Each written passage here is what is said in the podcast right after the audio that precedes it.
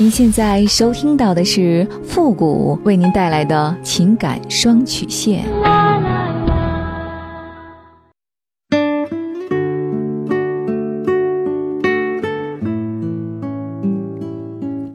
你没有主意，我可以给你；你没有方法，我可以帮你。您现在正在收听到的是由复古给您带来的情感双曲线。也就是为您解答在情感上遇到的所有的问题，包括亲情、友情和爱情。好了，那么接下来时间呢，让我们来关注一下今天的问题。这位朋友呢，他说：“父你好，我今年三十五岁，结婚九年了，儿子今年八岁。我在老公的手机里呢，发现他已经出轨一年半的时间了。后来呢，还是在我的逼问之下，他承认的。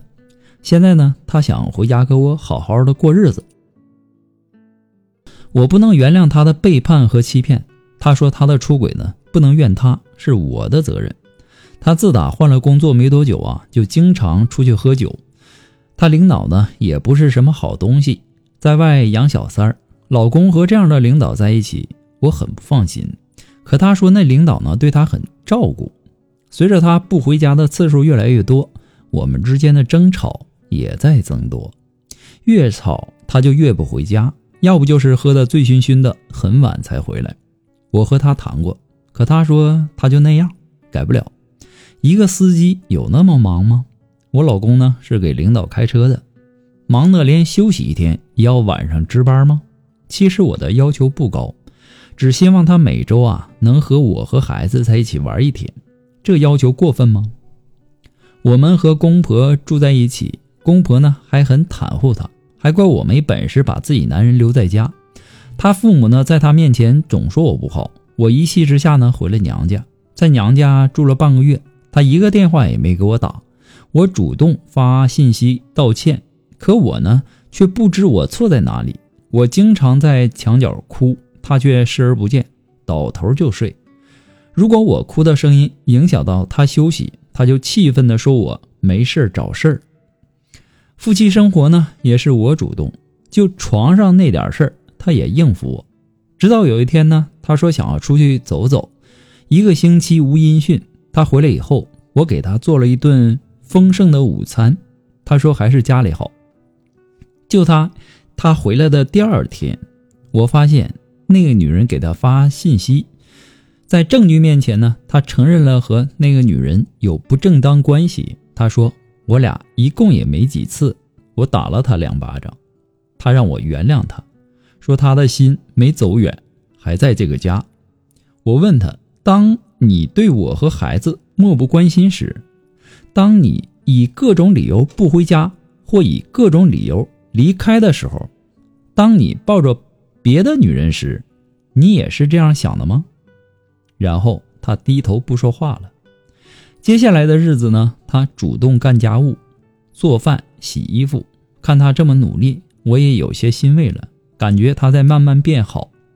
有一天呢，他约朋友来家喝酒，我无意间呐拿他的手机玩游戏，顺便呢看了一眼他的信息，发现又有一个女人和他相互发信息。他解释说是朋友，然后我骂了他，他居然挥拳打我，被朋友拉开了。邻居邻居有看热闹的，有拉架的。此刻我丢失了所有的自尊。后来我搬出去了，在外面租了间房子。我躺在床上，寂寞、无助、伤心、压抑，还想孩子，还想他曾经对我的好，也想他对我的伤害和欺骗。最后呢，我们还是走到一起，带着彼此遗留的伤疤，小心的过着日子。我改变不了他，也阻止不了他喝酒，我不知道该怎么办了，还请付老师给我一个建议，谢谢您。你老公是领导的司机，那为了生活呢，他必须要讨好领导。你也说了啊，他的领导作风不太好，所以呢，导致了你老公在工作的时候呢也很辛苦。其实啊，每个人都想过着那种相对清闲的日子。但你老公的工作性质决定了他不能清闲，然后呢，他回到家希望得到你的理解和温柔，但你给予的是抱怨。